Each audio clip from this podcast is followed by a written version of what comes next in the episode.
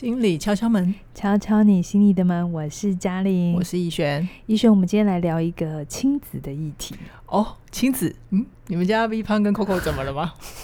哎、欸，你这样讲，我会发现，哎、欸，其实今天要讲的主题跟他们两个还真的有关呢。怎样有关？嗯，大家，我可能听众有些人不知道，我有一只猫，一只狗，还有一只鸟。要菲菲会吃醋哦。好，我们先讲狗跟猫就好。好好好。好，呃，狗叫 Coco，猫叫 V 胖。那 Coco 是我们养了几十十年的小狗，那它也是捡回来，然后 V 胖是这三四年才捡回来的猫。嗯。嗯那因为他们俩个性很不一样，嗯，其实，在领回来 V 胖之后啊，嗯、我有发现我的时间因为有限嘛，对，那可就有一些时间就拨去给玩猫啊、吸猫啊，然后觉得猫实在是世界上很有趣的生物、啊，然后 Coco 就在旁边眼巴巴的看着你，对对，然后那时候我其实也会去想，如果站在 Coco 的角度，他会不会觉得这个家来了弟弟之后，就是那只猫之后，嗯、他。失宠了，嗯嗯，有可能，嗯，可是如果站在弟弟的角度，他会不会一直觉得他是一个外来者？嗯，这个家已经有姐姐了，有爸爸妈妈，然后他们都感情很好，嗯、然后他他是一只很奶的猫啦，他是一只很亲人的猫，嗯、然后我就在想，他会不会这么亲人，是因为他其实很怕被我们遗弃？哦，因为它本来就是流浪猫嘛，在外面流浪很久，没有人要它。对，你会不会觉得我戏很多？对，而且我觉得你牵涉到，你已经先预设了 V 胖的信心，他他的心理状态，他可能不见得这么没信心哦。他说不定只是觉得，哦，反正姐姐是家里的老大嘛，就先尊重他一下。也许，也许。可是我觉得，为什么我要跳到？呃，Coco 跟 B 胖的位置，是因为我站在我一个父母亲的角度，我当然觉得我已经做得很好啦。哎、嗯欸，我努力在外面工作赚钱，嗯、你们那些罐罐其实是很贵的。嗯、对，然后每天只要喵一喵就有人来喂了。对，而且每次看医生真的是会滴血的。嗯 嗯、对啊，我心想，哎、欸，我已经做的很好。嗯嗯、可是站在他们的角度，会不会他们并不是这样子看待的？很有可能，就是嘉玲讲到这边呢、啊，就让我想到我们。我们最近去看了一部电影国片，嗯、叫《阳光普照》。嗯，好，刚好我们现在在录音的这个当下，就是我们今年金马奖要颁奖典礼的当天早上。对，对，我们也不知道《阳光普照》会不会得奖。我很希望他得奖，因为他真的蛮好看的，对对对，真的是打破我对。传统这种比较艺术性的国片的想象，对。好，那我先简单讲一下我们为什么会很喜欢这个故事。那因为这个故事啊，它其实就是一个很普通的家庭，嗯、然后它就是一个爸爸妈妈两兄弟的故事。但有趣的是，其实这个故事的主角啊，好，我先说哥哥是比较优秀的那个孩子，嗯，那弟弟，爸爸期待他读医学院的那种，对，然后弟弟是比较。不学叛逆，对对对，他他有一些些跟哥哥竞争的隐微的心态，但是这是在戏外面才看到的。那总之，弟弟在故事里面他是比较像是气头鹰啊，嗯，所以他做错了事情会被抓进去关那个少年感化院里头。对对，少年少年感化院。然后这个故事的大纲就是主要在讲一个家庭里面。父母的为难，跟兄弟姐妹之间的一些呃争执啊，跟隐微的角力，嗯、但是很困难的是，他们其实无论是怎么样的对抗，或者是怎么样的拉扯，其实那里面都有厚厚满满的爱。是是，哦、那刚刚是一部非常台湾人的电影。我非常我在看戏的过程当中，我都。不自不自觉去想到好多好多我生命中遇到的人，他们家就是有一个认真的爸爸，嗯，然后尽责的妈妈，然后可能可能可能是个优秀的哥哥姐姐，或他自己是个优秀的哥哥姐姐，然后底下有一个不成才，大家说他不成才，对的弟弟妹妹，或者他自己觉得自己不够好，对。对。那那这个故事最主要的就是我会我会一看进去啊，就立刻发现，那到底好孩子好像孩子太好太坏都不行，就是。那个爸爸妈妈的公平到底应该要怎么拿捏啊？是，这就像我们今天的标题嘛。对，我们很多时候都希望孩子是好的，是对不对？是。可是其实你故事，我希望我不要暴雷了哈。嗯、但是在这个电影，我们尽量不要。电影里头那个好孩子的下场并不是好的，对，是令人伤心的。对对对。所以在这里我们会问一个问题，就是作为一个父母，当我的资源是有限的时候，我要怎么样做得到公平？嗯、对，就像我当我的时间是有限的时候，我家里就是有一猫一狗，还有一只鸟。我我我每天有要做的事情，那我也知道我要陪伴他们，嗯、可是我不可能一比一的，哎，我玩你五分钟，然后我就跟隔壁的 玩五分钟，啊、可能猫不想跟我玩五分钟，拿计时器做到完全的公平。对，我先想要跟大家讲哦，所谓的。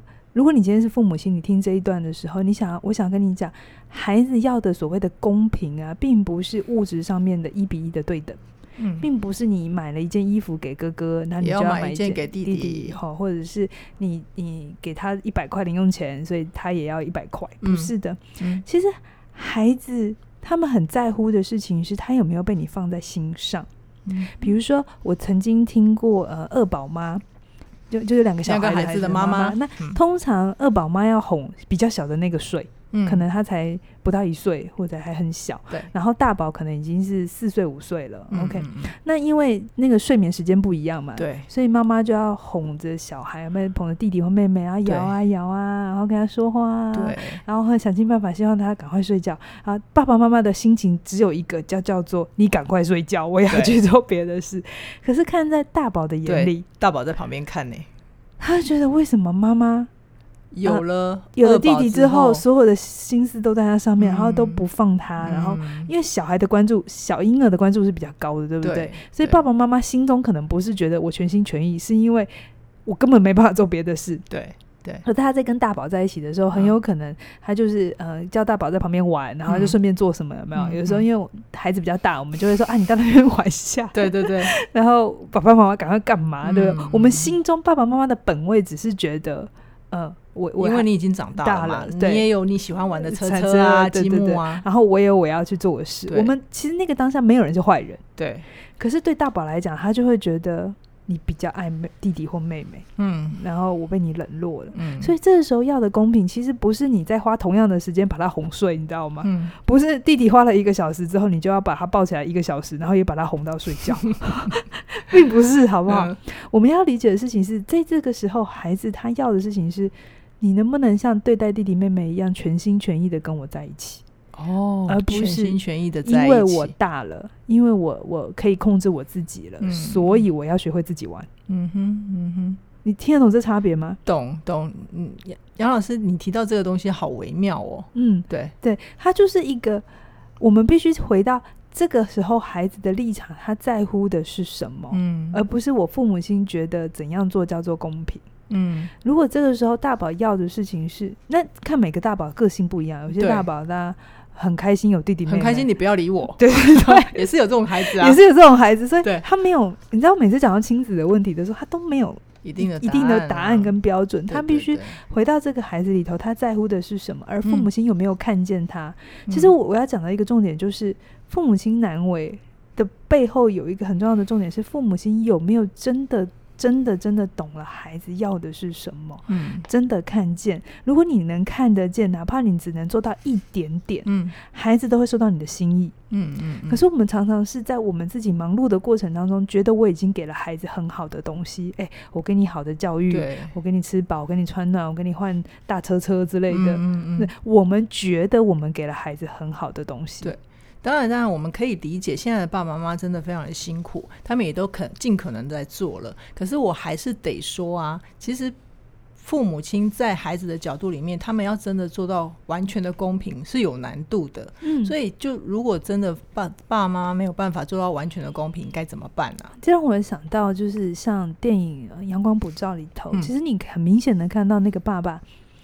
他就是偏心哥哥，哥哥他哥哥成绩好。然后我们先讲一下爸爸的背景，爸爸背景是一个驾训班的教练。OK，你想想看，在那个年代会去当驾训班的教练，然后里面也有演出他的工作过程嘛，嗯、就是要应付一些奇怪的人，然后教他走三圈右三圈，对对对对对，很很枯燥无聊的工作。嗯、所以你可以感觉出来，虽然导演没有特别琢磨，但你知道他把。他自己的成就投射在他的大儿子身上，对，很明显的，他觉得出人头地就是当医生，对，成绩好，嗯，看得起，被人看得起，嗯，所以他很明显的下意识把他的阴影，把他不喜欢的东西丢到了他的二儿子，就是小儿子身上，嗯，觉得小孩子不成才，不不学好，呃，是。他的事情，可是其实那是爸爸没有处理的情绪。哦，原来如此啊！嗯，我再这样子看了哈。哦，好，你也可以不用这样看哈。好好。所以我我觉得，如果我是那个爸爸，或者是我们身边一定有这么多这样的爸爸，他当自己内在有些东西没有处理完的时候，你这个时候跟他讲说你要对两个孩子一样公平，他是做不到的。OK。就像我，我也会有比较 prefer 的特质跟个性，比如说胖胖跟 Coco，就是猫跟狗。对，我对 Coco 还是。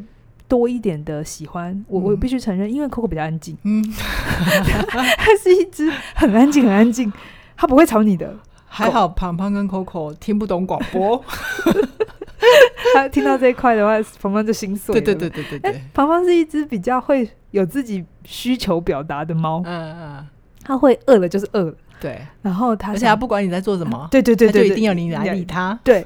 然后 Coco 是那种，它就算饿了，我有一次真的忘记喂它吃饭。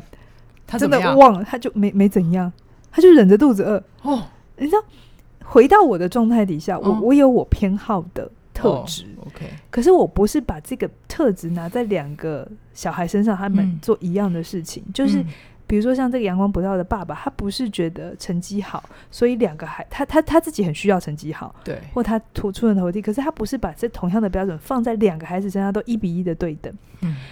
我可以承认，我还是有偏好，嗯、可是同时我要能做到，我还是可以看到另外一个孩子身上的美好，嗯，去欣赏他独特的地方，嗯哼，比如说一个孩子会念书，可是另外一个孩子可能是淘气的，可能是很会开玩笑的，嗯、可能是幽默的，可能是家里的开心果，对。他也许成绩不是这么好，可是我能不能去看见？哎，谢谢你让我们家那么开心，嗯，经常有欢笑。对，就像我看胖胖，他常常就是他真的有天生的喜感，就是 他很吵。你是说醉倒路边那一段吗？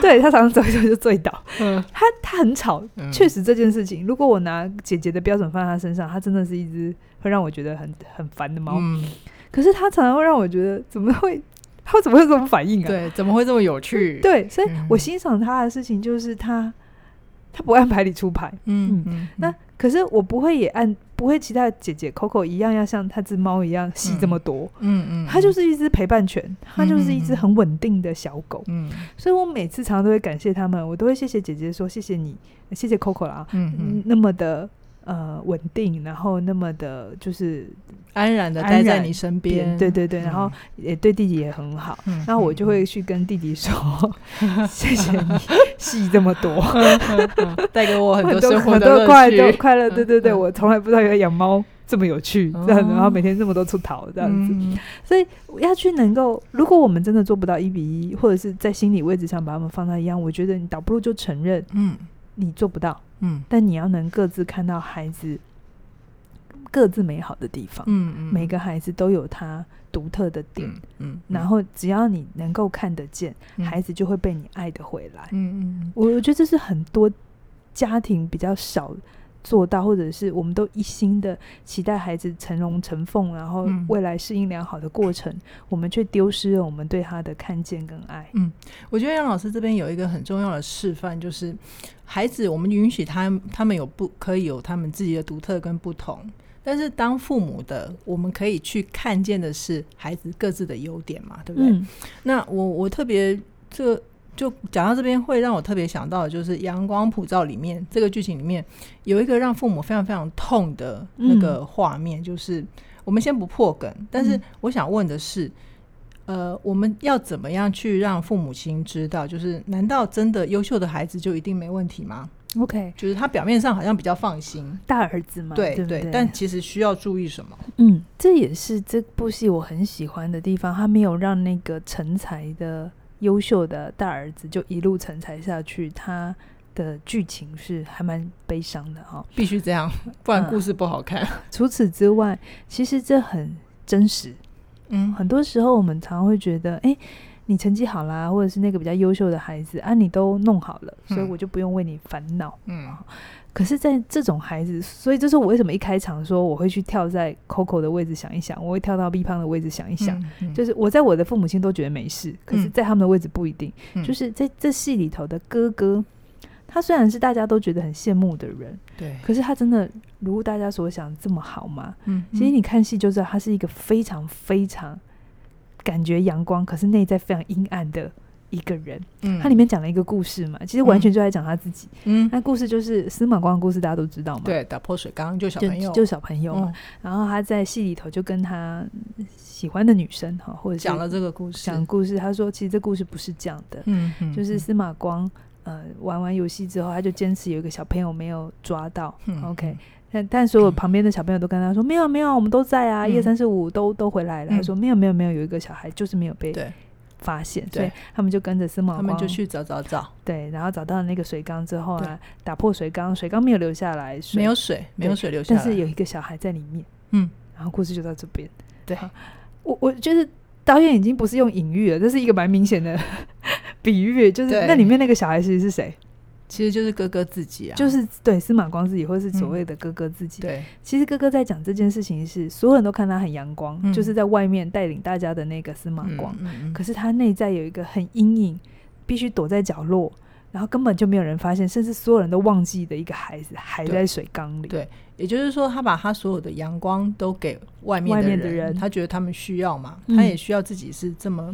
给给力量、给支持、给温暖的，对。但是他其实没有留意到的就是，他把所有的黑暗跟阴影面都压抑在自己的心里面，嗯嗯，或者是表象底下。所以其实你看，哥哥一定知道弟弟让父母亲很很烦恼，所以他就会觉得，那我不要再让父母亲不开心。对，这是他对父母亲的爱，很有可能是。我常常都说，我很我有时候在做家庭的时候，我常常觉得父母亲跟小孩都彼此很爱彼此，可是其实只是用对方。不一样的方式，对，或者是他们没有看到他们行为底下的爱嘛？对对对。嗯、那我我想要在这边去提醒大家，就是很多时候我们觉得表面上没事的人，其实他内心也许一直觉得是被忽略的。嗯，比如说站在哥哥的角度，我们站回来哥哥的位置哦。是，当父母亲嗯、呃、花那么多时间去处理弟弟的问题的时候，他会不会有一种感觉，就是哎、欸，那没有人关心我今天吃了什么？对，然后我考试考得怎样？反正爸爸妈妈都说啊，你都考得很好，嗯，所以你就不用我们担心。有时候你知道，孩子考那么好，他就是希望可以跟你多说两句话，然后得到你的肯定。然后你可能第一次有给啦，哈，但两三次之后，你就觉得啊，都很好啊，就都很好这样。对，然后你也没有再管他，对，里面准备的怎样，有没有遇到困难啊？反正你就觉得他都 OK。对，那个、那个、那个为难，就是爸爸妈妈会有自己的观点跟想法，嗯、可是，可是小孩子的需求，可是因为小孩子没有说出口，嗯、爸妈就比较难以察觉到。是是，所以这就是我自己很有感觉啊。这边爆一点料，好，你要爆什么？我自己从小也会有这种感觉，就是第一名是被惩罚的哦。哦比如说我从小成绩也很好，嗯，然后我跟我妹妹也距离很。大一个岁数嘛，然后我爸爸妈妈在我生我的时候是比较忙的，他们刚好正在创业，嗯、所以整个过程我都有一种感觉，就是我常常是被顺便的那个小孩，哦、就他们很忙嘛。嗯嗯、我我我在这里说我没有要责怪他们，可是回到我的个人内在，我其实有很长的一段时间其实是不确定自己被爱的，嗯，而且很长的一段时间觉得我做的这么好有什么意义？嗯，因为这反而不像妹妹。常常，我小时候很 care 一件事情，嗯、就是我妹。我妈他们会送她上学，然后中午送便当给他们吃，但是你都没有，这都没有，对对对，因为你爸妈在你你那时候正要上学的时候，他们最忙嘛，对，他怎么可能送便当给我吃？但因为我妹要上学的时候，他就有空了嘛，对啊，所以对他的主观经验，他只是觉得他有空了，他并没有说哦，因为你是二女儿，我不喜欢你，所以我不要送便当这件事嘛，没有嘛，对啊，并没有，主观经验不是这样子，对。可是回到孩子的状态里，就是那为什么他有我没有？嗯。所以你羡慕的学你 羡慕很久很久，就是那个是啊，我觉得在小的时候也不意识那个叫羡慕，甚至它会变成是一个讨厌。嗯，就是我小时候很讨厌我妹妹。嗯嗯，所以那个内在的流动非常的复杂。嗯，那我要讲的事情是，很多时候优秀的孩子并不是我们以为的那么的强壮。嗯，他还在他优秀的背后，其实是很渴望、很渴望你看见他这么努力的背后，是希望得到你的。一个眼神，支持，一个微笑，一个你的在乎，然后他就会也愿意再继续下去。不然他就是一个外强中干的状态底下，嗯、他是不停的撑着自己在那里。要是好的，嗯、可是他好的背后，其实渴望的不只是你表面上的肯定，更是你在内心里知道他有多辛苦。好，好，所以其实我们一般人会比较理解的是，就是母亲的爱。嗯嗯嗯，母亲因为她经常在身边嘛，她经常在照顾我们的生活，关心我们的起居等等。但我们比较难以理解的就是关于父亲的爱，比如说，嗯、呃，《阳光普照》里面。有一场是呃，爸爸去给去去给大儿子送他的学费，嗯，嗯嗯，但但其实就是用很男人的方法，我不晓得这会不会是跟呃导演跟编剧是同一个人，那他其实就是一个中年大叔，一个男性，钟孟宏导演，对，我不晓得会不会是因为这样的观点的出发，所以他的男人戏写得很好，对吧？对，刘老师觉得他男人戏写得很好，所以这边有个疑问就是，难道自古以来的父亲的爱，他都一定要这么硬邦邦吗？OK，呃，这回到刚才讲的，父母亲到底这么为难，我们应该怎么样对待孩子，对不对？我在看这出戏的时候，我也我我也觉得，对这出戏很写实，然后真的是台湾父亲常常都是这样在爱孩子的。你说他在骂二儿子的时候，他心中不是痛的吗？不是爱的吗？其实是，嗯、只是他没有办法有别的呈现了。嗯嗯嗯。那我我自己在看这出戏的时候。我其实觉得蛮开心，他把它演出来之后，所以所有当爸爸的人，他在做同样的事情的时候，他就会知道，哦，原来看在别人眼中是这样，对，是这么的无情，或者是这么的排拒在外。嗯、那呃，戏是这样演，可是我觉得。如果你现在是当爸爸的人，那你也真的还暂暂时做不到讲软软的话啊，嗯、说儿子你辛苦啦，女儿你辛苦啦，呃，怎样怎样怎样怎样啊，好，这样大家会觉得这个爸爸很奇怪。对对对，他说把你吃错药。我我觉得，嗯、呃，在台湾，如果你是个父亲，你是个男人的形象，有的时候你给爱的方法不一定要像母亲那样子软软的，你可以是一个见证者。嗯嗯，什么是一个见证者？是。也许你并不是真的随时都去关心他吃饱喝暖了没，嗯，但是在他每一个成功的一小步的时候，你都可以告诉你的孩子，你看见了，嗯哼，嗯，你看见他，只要让他知道我看见你，对对，孩子现在辛苦了，嗯，这考试终于考完了，不管怎样，就是嗯，很棒，或者是对，那他如果真的拿到一个不错的成绩，就是嗯，孩子，我接下来的呃大学之后。你要怎样怎样怎样，嗯、就是那是一个见证，就是多多少少要挤一点话啦，而、嗯、而不是只有拍拍肩膀、点点头。啊，拍拍肩膀、点点头也不错，也不错，对，可以做到这样也很好，好就是见证一下他生命里的重要时刻，然后让他知道你知道了，嗯，他。嗯，而且这样就够，对对对，这样就够。嗯、如果你真的说不出任何一句话，你只能拍肩膀也很好，嗯。那那那我问你哦，如果如果。站在小朋小小孩的立场啊，嗯、他过去跟爸爸都没有这样的互动，然后他很讨厌爸爸，怎么办呢、啊？这我们时间的关系，这可能还要在下一集。好，好，所以我觉得呃，这个我们下次可以再来谈。就是好，关于男性的关于关于呃父母父母之间哎亲子之间那个很大的纠结，其实那要讲很久。但我现在只能简单的说，嗯、如果你对待。就爸爸他暂时还是做不到你喜欢的样子，他也不会去看这出戏，也不会懂说他对你的伤害有多大。嗯、我觉得你就先尊重他。嗯，就像你去看那出戏的时候，你会看到后来那个你对戏中的爸爸，你也会有一定的理解。嗯，他有他的生命的限制，还有他表达爱的方法。他对，然后他有他生命里头。呃，过去他也自己没处理好的东西，嗯嗯，那个东西你无法代替他去处理，你只能尊重。OK，就只能先是这样。OK，嗯，好。那如果大家对于这这部戏有兴趣的话，我相信这部戏还会再上映一段时间啊。假如他金马奖今天晚上有得奖的话，如果有得奖的话，就会可能会演到过年后。嗯，然后我这边有一个很有趣的、有趣的，算是。算是形象啊，发现发现啊，好，一个发现就是导演在处理哥哥的出场的时候，他用了一个非常有趣的手法。如果大家看过这部电影的话，你会看见，呃，哥哥第一次出场，他是在一个补习班里面，但他身边没有人，嗯，但是很快的那个时间不到半秒的时间，他立刻就跳，他其实身边满满的都是同学，是是是、呃。那其实我看到的就是导演就是用那样的镜头，他已经在埋梗。